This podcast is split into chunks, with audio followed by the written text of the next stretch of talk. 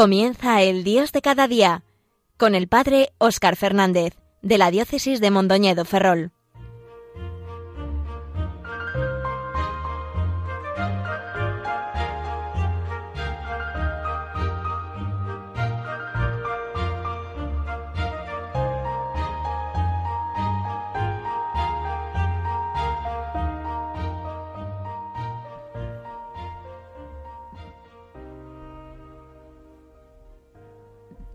Buenos días a todos los que en una ocasión más sintonizáis Radio María. Nos volvemos a encontrar en este Dios de cada día, en este mes de noviembre, mes de otoño por excelencia. Como de todos es sabido, está siendo un otoño del todo particular. Lo está siendo todo este año 2020 que poco a poco va transcurriendo y que nos está dejando, por desgracia, tanto dolor a nuestras espaldas y tantas incertidumbres en diversos ámbitos. Cada día comprobamos la fragilidad del ser humano, nuestra fragilidad, nuestra caducidad, nuestra mortalidad. También vamos comprobando la fuerza del mal y del pecado, que precisamente en medio de las dificultades busca destruir, aprovechando los puntos débiles, el bien y busca destruir la obra de Dios. Y así nos encontramos con cómo a la complicación sanitaria se juntan en diferentes partes del mundo otro tipo de cuestiones, de, tensiones y dificultades a nivel social, político y de otro tipo. Pero también en medio de tanto desastre, el que tenemos y el que podemos tener, ojalá no sea demasiado, en medio de todo esto debemos confiar en que la gracia de Dios no termina, en que Dios nos sostiene y que Él hará salir adelante su obra y su obra de amor, su plan de salvación, pues no se verá destruido ni será defraudado por nada ni por nadie, sino que Él hará que todo vaya según sus designios de amor y según su providencia. Creo que en estos días cobra fuerza, una fuerza especial, el cántico con el que culmina el libro del profeta Habacuc, uno de los doce profetas, o llamados también profetas menores. Este cántico, en el capítulo 3 de Habacuc, es una oración en la que se juntan la súplica y la alabanza, y que rezamos los cristianos en las laudes eh, de los viernes de la segunda semana en la liturgia de las horas.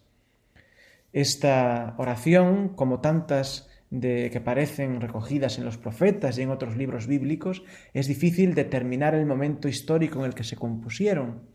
Algunos dicen que tal vez fue compuesta, como el resto del libro, en los momentos en el que Israel estaba siendo invadido por el poderoso y feroz imperio asirio, que destruyó el reino del norte en el siglo VIII a.C., que deportó la población masivamente y llenó de terror y muerte pues toda la, toda todo el país, y que incluso intentó destruir la conciencia religiosa para sustituirla por su propaganda ideológica pero también precisamente por la dificultad de fechar esas composiciones y porque no aparecen en ellas excesivas referencias a los acontecimientos históricos que tal vez les dieron lugar, trascienden las circunstancias concretas para convertirse en modelo de oración que valen para circunstancias muy variadas que trascienden los límites temporales.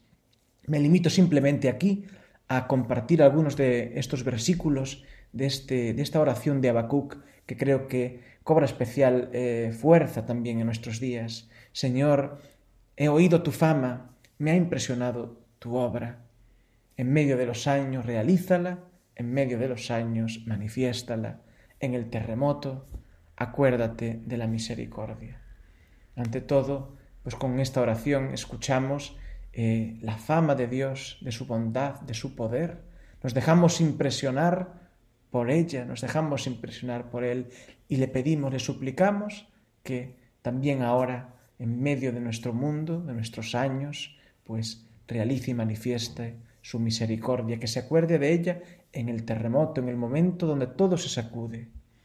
Y más adelante viene a decir, dice, aunque la higuera no eche yemas y las viñas no tengan fruto, aunque el olivo olvide su aceituna, y los campos no den cosechas, aunque se acaben las ovejas del redil y no queden vacas en el establo, yo exultaré con el Señor, me gloriaré en Dios mi Salvador.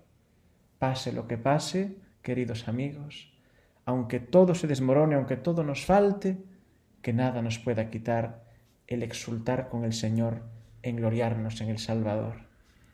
Y culmina el cántico diciendo, el Señor soberano es mi fuerza, Él me da piernas de gacela y me hace caminar por las alturas. A veces nos parece que Dios se olvida de nosotros cuando se nos complican las cosas o cuando vemos que peligran algunas de nuestras seguridades, incluso algunas de nuestras necesidades. El profeta en medio de la prueba nos anima a no perder la paz, a estar alegres incluso en Dios, que nos da la fuerza. Él es nuestra fuerza, que nos hace caminar por las alturas con, los, con la mirada puesta en el cielo. Nos ayuda a tener mirada amplia por encima de lo que pueda estar pasando, para pensar y valorar las cosas desde Dios. Aunque todo escasee, que no falte nuestra confianza en Él. Pedimos, por supuesto, que nos ayude a no vernos al límite, que todo se vaya solucionando, que brote la mejor voluntad por parte de todos. Le pedimos al Señor que ilumine a quienes están llamados a encontrar soluciones, a los científicos, a los médicos, para, quienes, para que tengan fuerza y, conocimiento aquellos que están llamados a cuidar y a curar, y que Pase lo que pase, Él nos dé la fuerza y la fe que necesitamos para no perder nunca la paz ni la alegría. Estamos también en el mes de noviembre, que la Iglesia, pues en él recuerda de modo especial a los difuntos. Este año el coronavirus ha dejado muchos difuntos que, de forma precipitada y anticipada, al menos a nuestros ojos humanos, han dejado ya este mundo para ir al encuentro del Señor. A ellos los recordamos de manera especial, pero también a todos los que desde los inicios del mundo han partido de este mundo por las circunstancias que fuera, naturales o de otro tipo. Los recordamos y los encomendamos, y de manera especial encomendamos a aquellos de los que nadie se acuerda, pero que son conocidos por Dios, Señor de vivos y muertos. En recuerdo de ellos, de aquellos a quienes amamos, escuchamos también ahora una canción que nos pueda ayudar a adentrarnos en nuestra fe en la comunión de los santos y en la interconexión espiritual que existe entre nosotros y los que nos han dejado y los que han partido en la paz de Dios.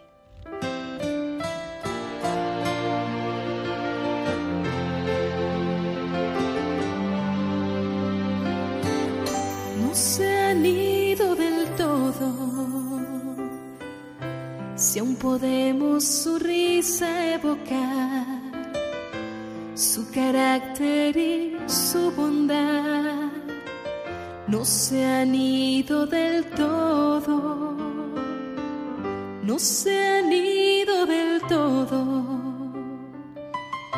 Si algo bueno han dejado al pasar, aunque hoy ya no estén más aquí, no se han ido del todo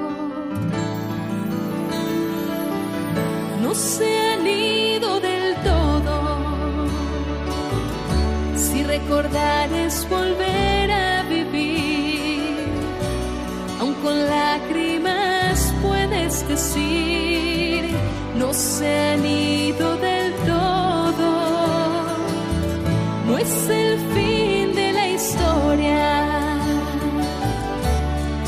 Lados de la eternidad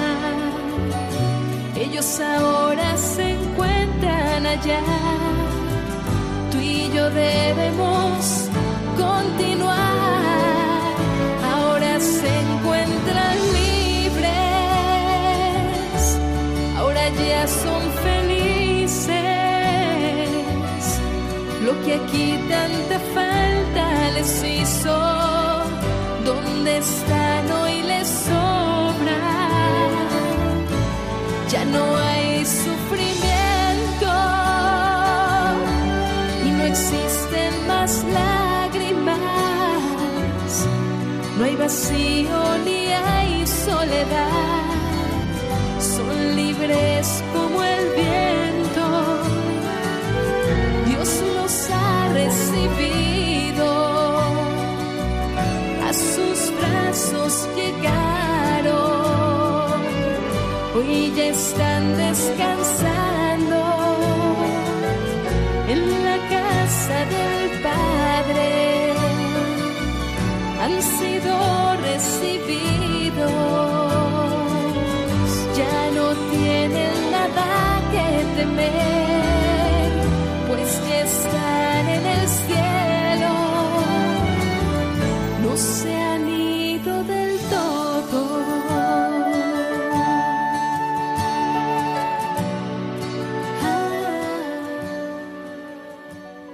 Estáis escuchando El Dios de cada día en Radio María.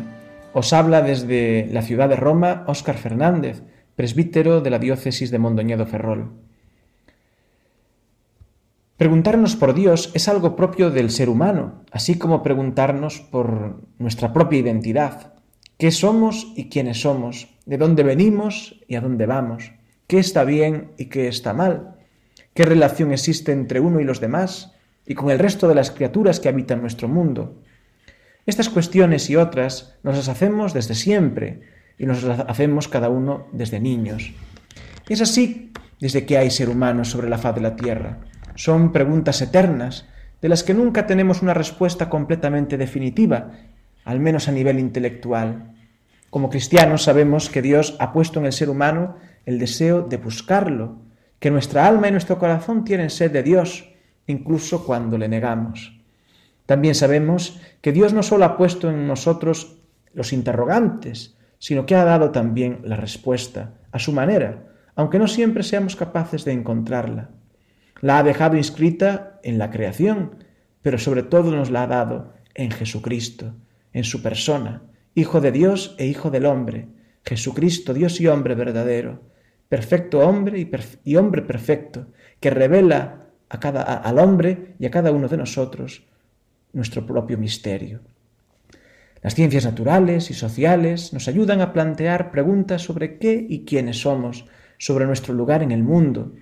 También la filosofía, desde que apareció, lo intenta, amparada en la razón humana y yendo más allá de lo que simplemente se puede medir o experimentar empíricamente. Con todo, Nunca nos da tampoco la filosofía ni las ciencias una respuesta definitiva que agote el misterio del hombre y del mundo, aunque cada vez podamos conocer más cosas y podamos conocer mejor diferentes aspectos de cómo somos, del funcionamiento del universo, de sus leyes, de las relaciones sociales o incluso de cómo funciona nuestro cuerpo o nuestra mente. Y damos gracias a Dios por todo esto, por todos estos avances. También las religiones, desde otra perspectiva, ofrecen su intento de respuesta acerca de la identidad del ser humano, del, sentido de la vida, y también intentan ser caminos de encuentro con lo trascendente. El cristiano, sin embargo, cree también que el trascendente no es solamente algo, sino alguien que nos ha salido al encuentro, que se nos ha revelado, que se ha dado a sí mismo, que ha mostrado su proyecto de amor y salvación y que con ello también nos revela qué somos y quiénes somos nosotros. Y en este sentido, quienes dan testimonio de todo esto de una forma especial son las Sagradas Escrituras, aquello que conocemos más popularmente como la Biblia. Por eso los cristianos veneramos las Sagradas Escrituras con el máximo respeto y meditamos en ellas. Ellas tampoco son un libro de instrucciones, pero en última instancia las escrituras nos remiten a Cristo y en Él reciben su cumplimiento y su valor, y ayudándonos a conocer a Cristo, nos ayudan a conocer a Dios y nos ayudan a conocer a nosotros mismos. Me gustaría que en lo que queda del programa y en los próximos programas tratásemos un poco sobre cómo el ser humano es visto desde la óptica de las Sagradas Escrituras. Y para ello me gustaría valerme de un documento relativamente reciente que fue publicado el año pasado por la Pontificia Comisión Bíblica y que se titula ¿Qué es el hombre? Un itinerario de antropología bíblica. Con ello no pretendo dar una clase ni nada que se le parezca, ni explicar el catecismo, pero considero que un programa como el nuestro, que intenta iluminar desde Dios nuestra vida cotidiana, puede también ayudarnos a plantearnos cómo la palabra de Dios percibe y muestra al ser humano. Antes que una pregunta de pura razón, una pregunta filosófica o una mera curiosidad sobre qué es el hombre, qué somos, es ante todo una admiración, una exclamación, como el salmista, que en el Salmo 8 dice, ¿qué es el hombre para que te acuerdes de él? Cuando contemplo el cielo estrellado, cuando contemplo todo lo que existe, todas tus grandezas, Señor, que es el ser humano, a simple vista tan poquita cosa como estamos descubriendo de manera especial en nuestros tiempos actuales, que es el hombre para que te acuerdes de él, el ser humano para darle poder. Vamos a escuchar ahora una canción con la letra de este salmo octavo, que es sin duda conocida para todos y que muchas veces la hemos cantado.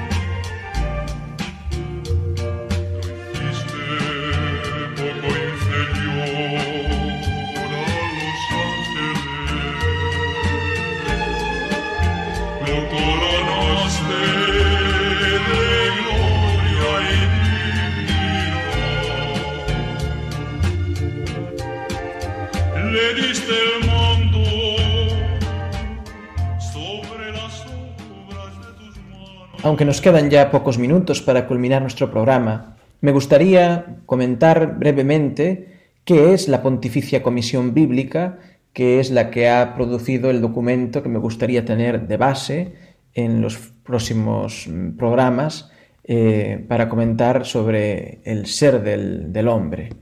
La Pontificia Comisión Bíblica es un organismo que fue constituido por el Papa León XIII eh, a principios del siglo XX, en el año 1902.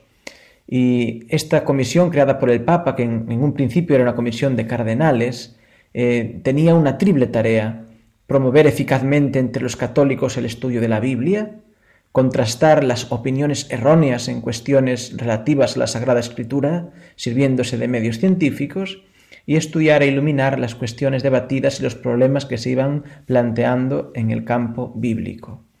Sabemos que los estudios bíblicos durante el siglo XX tuvieron también un gran desarrollo.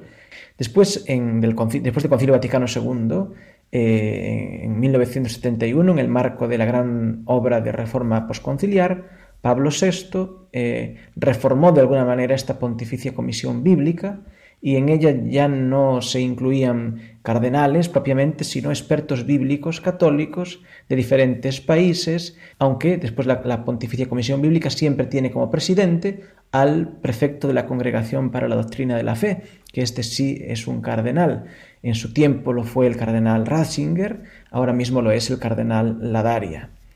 Y esta Pontificia Comisión Bíblica, de vez en cuando, cada varios años, eh, produce una serie de documentos que intentan iluminar a todos los que se dedican al estudio de la Biblia en la Iglesia Católica, que ayudan a cómo debe hacer un católico en la exégesis bíblica y qué mm, cosas debe tener especialmente en cuenta. En este sentido, en el año 1993, la Pontificia Comisión Bíblica eh, publicó un documento sobre la interpretación de la Biblia en la Iglesia que es muy interesante y muy importante, fundamental para todo aquel que en el ámbito católico quiera dedicarse a la Biblia, donde explica eh, el tema de los géneros literarios, donde explica diferentes métodos de aproximación científica a la Biblia, sin olvidar la visión de fe que debe caracterizar a todo acercamiento eh, católico a la Biblia y esa visión de fe además anclada en la tradición de la Iglesia. La, la Biblia debe ser leída con el mismo espíritu con el que fue escrita. Y así, en los últimos años, también la Pontificia Comisión Bíblica fue publicando documentos mm, sobre, sobre diferentes temas que podían resultar importantes. Hace unos años publicó un documento sobre la Biblia y la moral, cómo entender la moral, el tema del comportamiento humano, el bien y el mal a la luz de lo que la Biblia nos dice. Hace también pocos años publicó otro documento sobre la inspiración y la verdad en las Sagradas Escrituras, pues cómo podemos a día de hoy también eh, entender qué significa que la Sagrada Escritura nos transmite la verdad que Dios nos quiso revelar y eh, cómo podemos entender qué significa que la Biblia está inspirada por el Espíritu Santo. Y en el año 2019 eh, la, Pontificia Comisión Bíblica publicó un documento sobre la antropología bíblica. A través de la escritura, ¿qué podemos decir sobre el ser humano? Precisamente en un mundo como el nuestro, donde hay tanta confusión sobre, sobre lo que somos, sobre lo que el hombre es y sobre lo que puede ser y lo que puede hacer, pues este documento quiere eh, hacer eco de, lo que la Biblia, eh, a lo largo de todos los libros que la componen y también tal y como ha sido interpretada a lo largo de los siglos por la Iglesia, qué visión nos ofrecen de, del ser humano y por tanto cómo nos ilumina a cada uno de nosotros. Y es este documento que me gustaría acercarme de una manera un poquito especial durante los próximos eh, programas. No haciendo, como digo, una eh, exposición demasiado académica, sino que intente iluminar también nuestro día a día.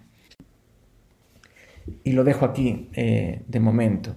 Recordaros que todos estos documentos pues también los podemos encontrar en Internet, además de que han sido publicados en papel.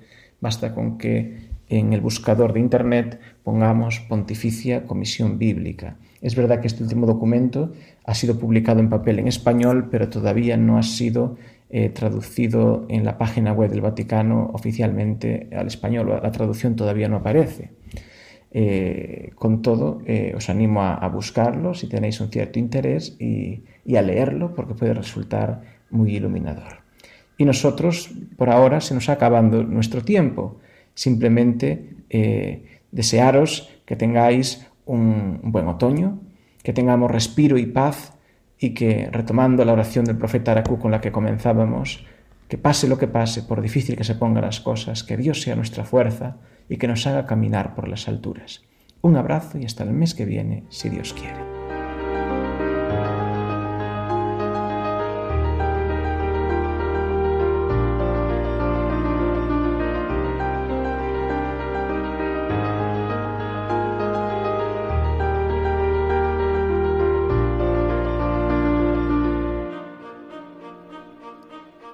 Finaliza en Radio María, El Dios de cada día dirigido por el padre Óscar Fernández, de la diócesis de Mondoñedo Ferrol.